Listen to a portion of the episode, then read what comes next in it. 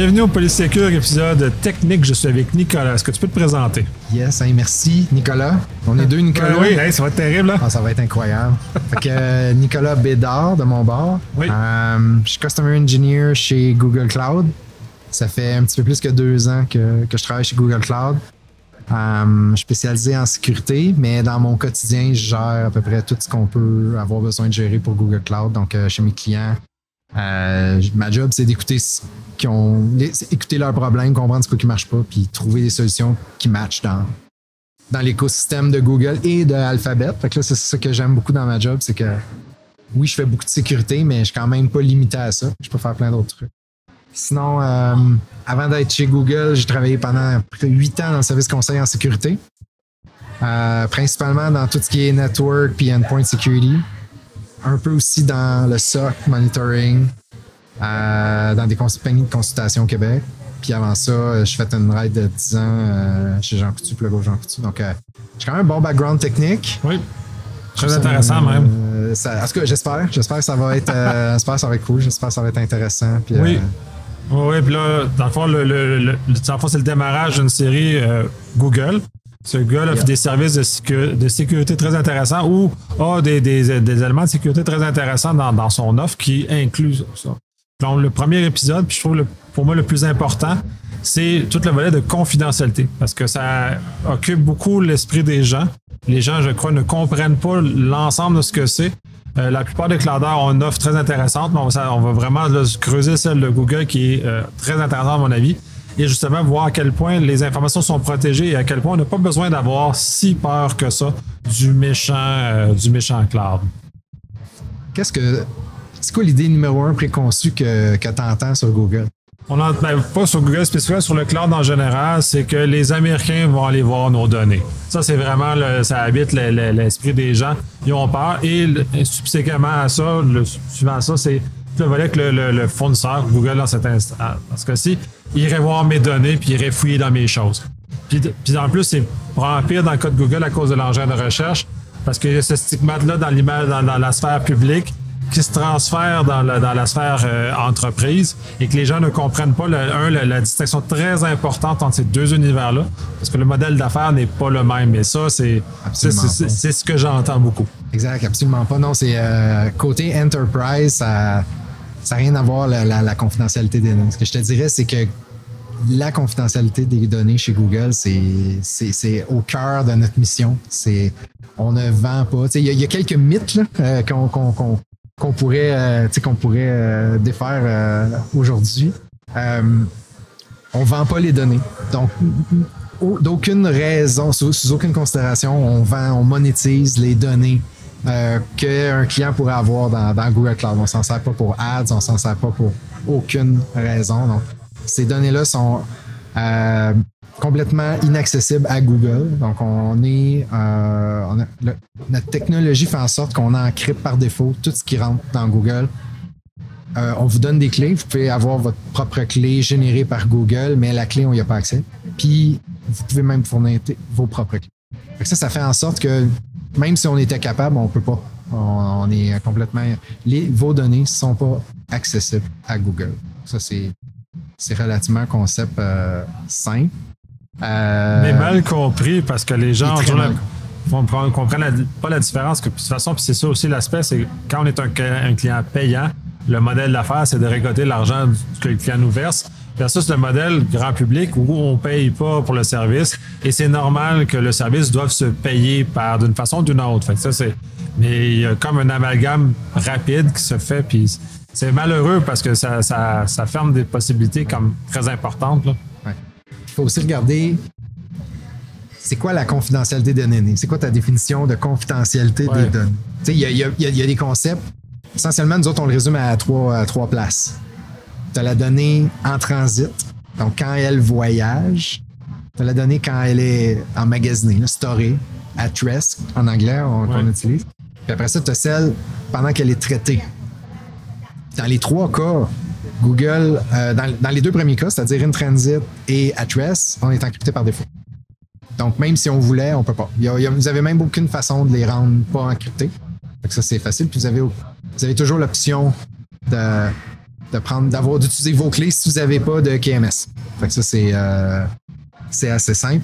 Puis la dernière, ben, c'est du confidential computing. Donc, si jamais vous êtes encore plus pointilleux sur certaines exigences de confidentialité, ben là, à ce moment-là, vous pouvez utiliser des VM qui sont, elles, spécialement conçues pour même pas nous permettre de voir les données qui sont traitées. C'est des, VM euh, spécialement faits pour ça. Ça moi, ça me fait toujours rire quand on l'exemple. Oui, mais ils peuvent voir, mais c'est parce que, un, la, à la masse de données, ouais, est-ce qu'ils vont vraiment aller spécifiquement les voir? Puis surtout sur du compute, qui est naturellement de, de- de- l'éphémère, parce qu'une fois que le compute est terminé, il- n'existe plus. Soit il redevient en mouvement, soit il redevient euh, au repos, puis le résultat va être, va être- va être rendu comme ça. Fait que c'est très intéressant.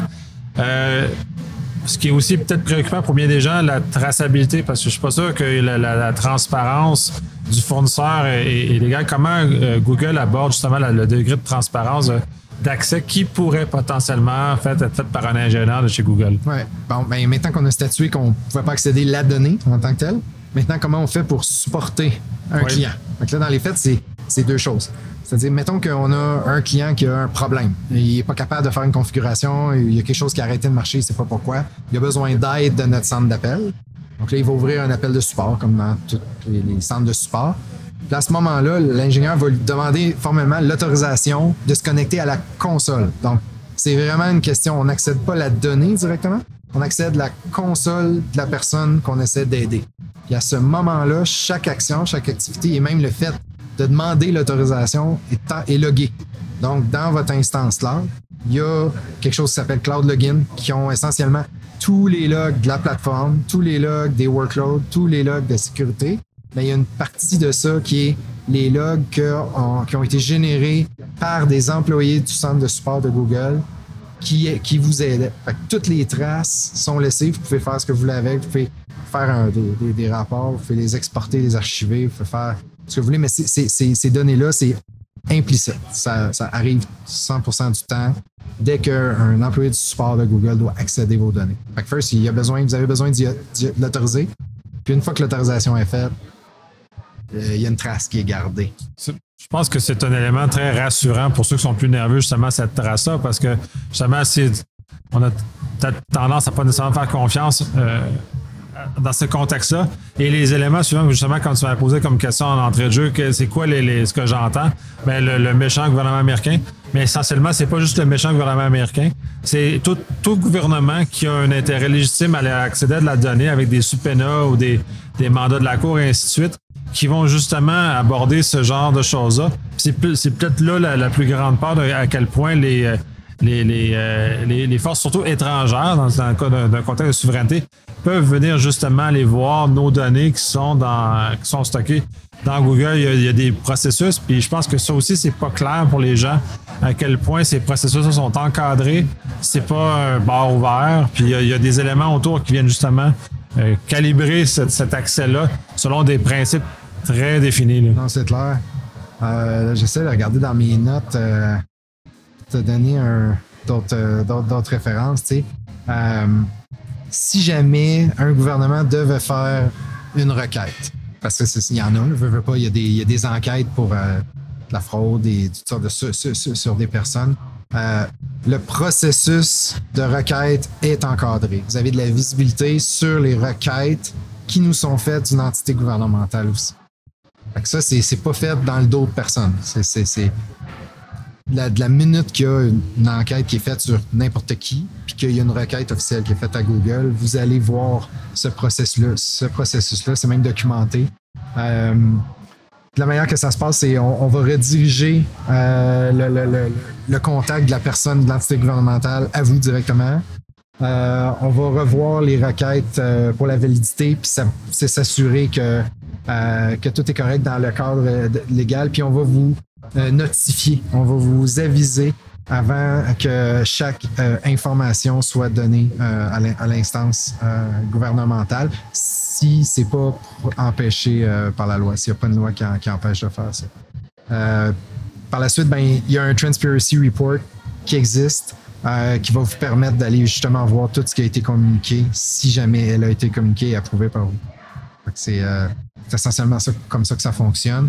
Mais évidemment, si l'information a été encryptée, puis vous avez les clés, euh, on va donner un paquet de blurb, puis. euh, Ouais, ben c'est ça, c'est ça l'ultime protection, c'est d'avoir les clés soi-même.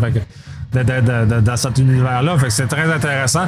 Puis ça, ça touche autant les environnements, le workspace, que euh, tout, l'autre, l'environnement GCP plus standard. là. Fait que ça, ça, ça coûte. Fait que déjà, c'est déjà plus rassurant pour de voir ça comme ça, effectivement, que il y a- il y a- c'est pas aléatoire, c'est pas au hasard, ils peuvent pas aller voir n'importe quand, n'importe comment, comment, euh, comment les choses se passent. Euh, là, tu parlais de, de- justement le chiffrement, il y a peut-être des fois des inquiétudes, on en parlait en off d'ailleurs, le fait qu'il y a des fois des données qui sont stockées, on va parler de souveraineté de, de façon nationale au Canada, mais le traitement, par exemple, parce que les, les choses ne sont pas disponibles, euh, vont se faire traiter à, à- à l'étranger, aux États-Unis en l'occurrence, parce que là, c'est probablement que là qui- que le- les, les choses les plus avancées se situent. Comment ça, ça se déroule dans un contexte de confidentialité? Puis tu m'as donné un très bel exemple, justement, qu'il n'y avait pas, tant qu'à moi, pas de souci, mais c'est bien que quand même tu le tu Ouais. relates. le- J'ai, j'ai- en fait, c'est une belle histoire, ça. J'ai un, un de mes clients dans les fintech, un jour, il, il voulait faire un projet en, en intelligence artificielle. Utiliser un de, un de nos outils de Google en, en AI. Puis, euh, le client avait un concern. Il me dit euh, là, euh, est-ce que vous pouvez nous assurer, nous, avec, notre, fournisseur qui est dans le domaine bancaire, on, doit absolument s'assurer que les données restent au Canada? OK, parfait. Je fais des recherches, puis là, je finis, par découvrir que, puis ça, c'est, le cas pour beaucoup de services cloud, pas juste Google, à travers le monde. Il y a certains services qui sont, sont pas disponibles dans toutes les régions. Il n'y a pas de cloud provider qui est capable de dire 100% de leur offre va rouler, va être disponible dans 100% des régions. Pour plein de raisons, des raisons de capacité, des raisons technologiques. euh, c'est, pas nécessairement garanti que tous les services vont rouler partout. Dans ce cas, dans le cas qui nous concerne avec cette histoire-là, ce client-là, le service était disponible juste aux États-Unis. Il n'y avait pas, il y avait pas de disponibilité euh, au Canada. Je fais comme bon, OK, je, je donne, l'information euh, au client.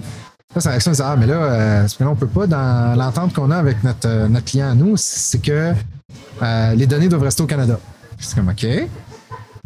Qu'est-ce qu'elle dit l'entente?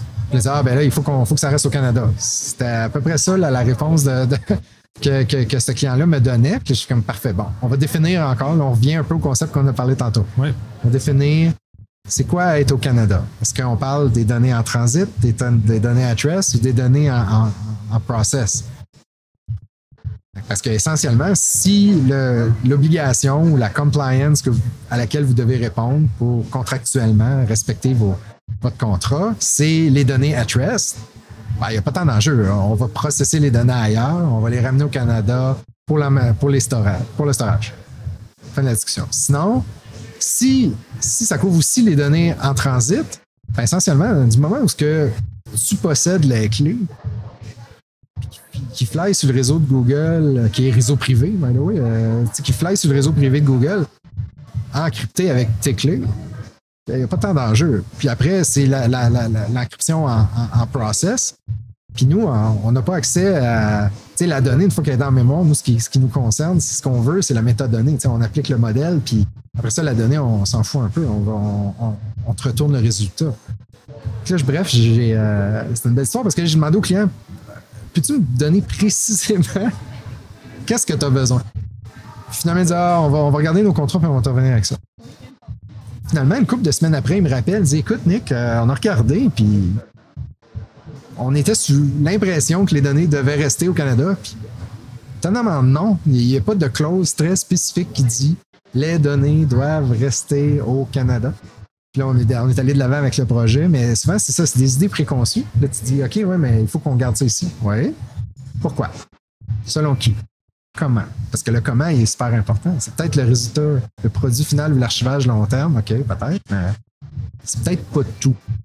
Oui, puis c'est, puis même encore là, tu mentionnais que dans l'ensemble, l'information n'est jamais mise à risque, qu'elle soit euh, stockée ou euh, déplacée. Puis même dans le compute, elle, elle peut le protéger aussi. De toute façon, en, AI, euh, on s'entend qu'on ne sait pas trop ce qui se passe là-dedans. là. C'est un peu, euh, fait que c'est un peu farfelu de penser que justement d'analyser le, le comportement de la- du, du modèle AI, on va être capable de, de dériver quelque chose. C'est le résultat qui nous intéresse dans ces conditions-là. Fait qu'il faut, vraiment- ça, faut vraiment comprendre euh, ce qu'il y en est. Puis de toute façon, dans la limite, tu, tu vas utiliser ton, ton secure compute avec tes clés en mémoire. Puis euh, rendu là, si, si c'est ça le, le- qui fait vraiment euh, qui fait vraiment peur, mais c'est justement se protéger des. euh, ou faire un lien avec ce qu'on. C'est justement le- que potentiellement un gouvernement viendrait voir, mais encore là, il y a des traces, il y a des, des éléments, et tout, tout est, est- est mis en place. Euh, on va juste glisser un peu sur le volet international hors du Canada, euh, parce que l'Europe euh, a beaucoup d'inquiétudes de ce côté-là aussi. Euh, ces notions-là se passent aussi en Europe. J'imagine qu'il y a moins de déplacements extraterritoriaux en Europe que par rapport à ce qu'on a, ce qu'on a ici. Je serais curieux de savoir un peu la norme euh, européenne, elle s'applique à spécifiquement à quel territoire? Parce que c'est sûr qu'à l'intérieur du, C'est le bloc européen au complet. réseau, fait que, bon, euh, quand on regarde comment les régions Google Cloud sont bâties, euh, elles, elles utilisent le réseau privé de, de Google ou de, de Alphabet. Je pense que c'est plus simple de, pour ceux qui savent que Oui. Alphabet, c'est l'entité euh, mère de, de Google, de YouTube, Waze et toutes les, toutes les divisions.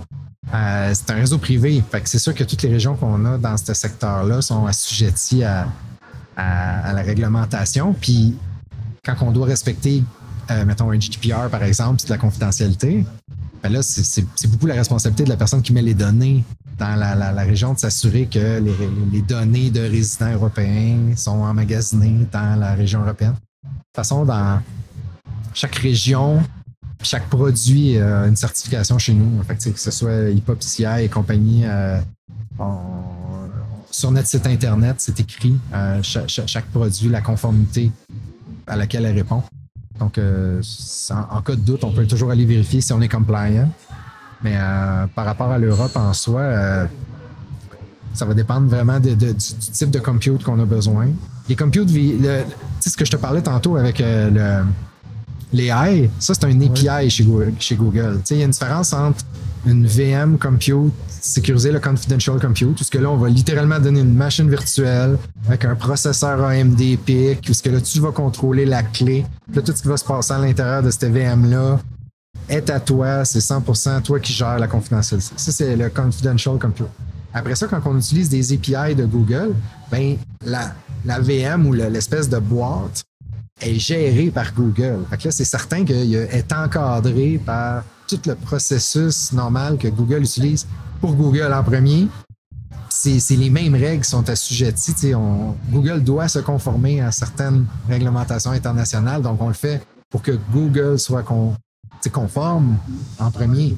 Parce que c'est sûr que là, tu as le client d'un côté, tu as Google de l'autre. Quand on utilise un API, peu importe lequel, que ce soit pour du storage, que ce soit pour du, CDN, que ce soit pour de la sécurité, ben là, c'est Google qui le gère. C'est tout encadré par les règles euh, de, gouvernance puis de, compliance de Google. Donc là, à ce moment-là, c'est sûr que le client, il n'a pas le. a pas le contrôle sur la, clé en tant que telle, mais il y a, l'assurance que ben, les normes auxquelles on doit se conformer, nous, ben, c'est ce que De toute façon, les certifications sont là pour démontrer que le respect de ces normes-là, ça aussi, c'est important. Les gens ne le, le comprennent pas nécessairement très bien que toutes ces certifications-là sont obtenues par des, euh, par des vérifications, par des tiers. C'est des compagnies tiers qui viennent vérifier si, si euh, Google respecte ce qu'il dit, puis essentiellement. C'est un peu dans, dans- dans cette sphère-là. Puis là, je vois que tu sors une liste de. Ouais, mais quand je regarde la liste, mettons, de qu'est-ce qu'on a comme compliance capability, tu sais, euh, tu dis qu'on se fait régulièrement, là, on se fait auditer. Google se fait auditer par des, fournisseurs, des, des auditeurs indépendants, puis on a, euh, on a plus de 2 millions de points de contrôle qui sont audités à, à chaque année. C'est comme ça qu'on réussit à maintenir toutes les certifications euh, régionales et industrielles, donc euh, qui sont globales. Donc c'est euh, c'est quelque chose qu'on prend au sérieux, je te dirais Ouais. euh, vraiment. Puis on l'a toujours pris au sérieux parce que d'abord et avant tout, Google Cloud, faut comprendre que Google Cloud est- fait partie de l'environnement d'Alphabet. C'est une- C'est une infrastructure mondiale que Alphabet ou Google a construite au début des années fin des années 90, début des années 2000. Donc c'est pas euh, c'est pas une infrastructure qui a été créée récemment. C'est la même infrastructure qui a été créée depuis qu'on utilise depuis 20 ans. C'est comme ça qu'on roule Search, Ads, YouTube, Gmail. C'est la même, globalement, c'est la même infrastructure. Donc, en termes de, conformité, on- c'est des, enjeux qu'on a réglés il y a longtemps. Maintenant, c'est sûr que quand tu arrives à certains produits spécifiques, ben, il y a tout le réaudit qui doit être fait. Puis, nos processus. Être sûr que la résilience, sais, la resiliency, là, être certain que le processus de redondance, d'approbation, mise à jour du code c'est tout encadré chez nous, tant pour Alphabet que pour Cloud. Euh, parce qu'il faut vraiment voir les, les- les processus de développement de Google. Ce qu'on fait pour YouTube, on le fait pour Cloud. C'est-à-dire Oui. les mêmes pipelines, les mêmes euh, pratiques de SRE qu'on a inventées pour supporter Google. Oui. Ben, c'est ça, vous mangez le- le- votre propre, le- le- propre nourriture, là, finalement, vous faites. euh, c'est ça que, que les gens ont de la misère à- peut-être à imaginer aussi, si on va parler de YouTube, c'est un exemple.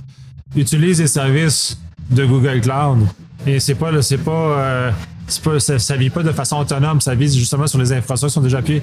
Tous les services de Google Workspace, c'est la même chose, ça, ça vient s'asseoir sur des structures en dessous qui ont été justement développées et justement Ouais. euh, robustes et L'identité, c'est un bon, euh, c'est un, c'est un bon point, ça. Puis je te dirais que même aujourd'hui, il a fallu, je, je, j'étais en train d'accompagner un nouveau client euh, sur Google Cloud. Puis le problème qu'on a avec ça, son projet, c'est que l'identifiant chez Google, c'est un identifiant qui est global. C'est pas un identifiant cloud, c'est un identifiant Google. Ça, ça veut dire que si toi, tu travailles dans une entreprise, puis qu'il y a cinq ans, pour plein de raisons, tu as décidé de te créer un compte, euh, un identifiant Google avec ton adresse d'entreprise. Là, tu viens, de créer une adresse euh, xyz.com. Là, elle existe dans l'entité d'identification de Google. Là, tu peux te connecter sur Gmail avec ça, tu peux te connecter sur YouTube, tu peux te connecter sur Search, c'est tous les services de Google en général. Tu peux, tu peux l'utiliser comme identifiant. Là, qu'est-ce qui arrive si tu as une organisation puis tu as 100, 200, 1000 personnes qui, à gauche puis à droite, ont commencé à faire ça, ont commencé à s'ouvrir des comptes G, Suite ou G Workspace. Puis là, commencé à mettre des photos, des documents. Puis là, toi, tu n'as jamais utilisé Google Cloud de ta vie. Là.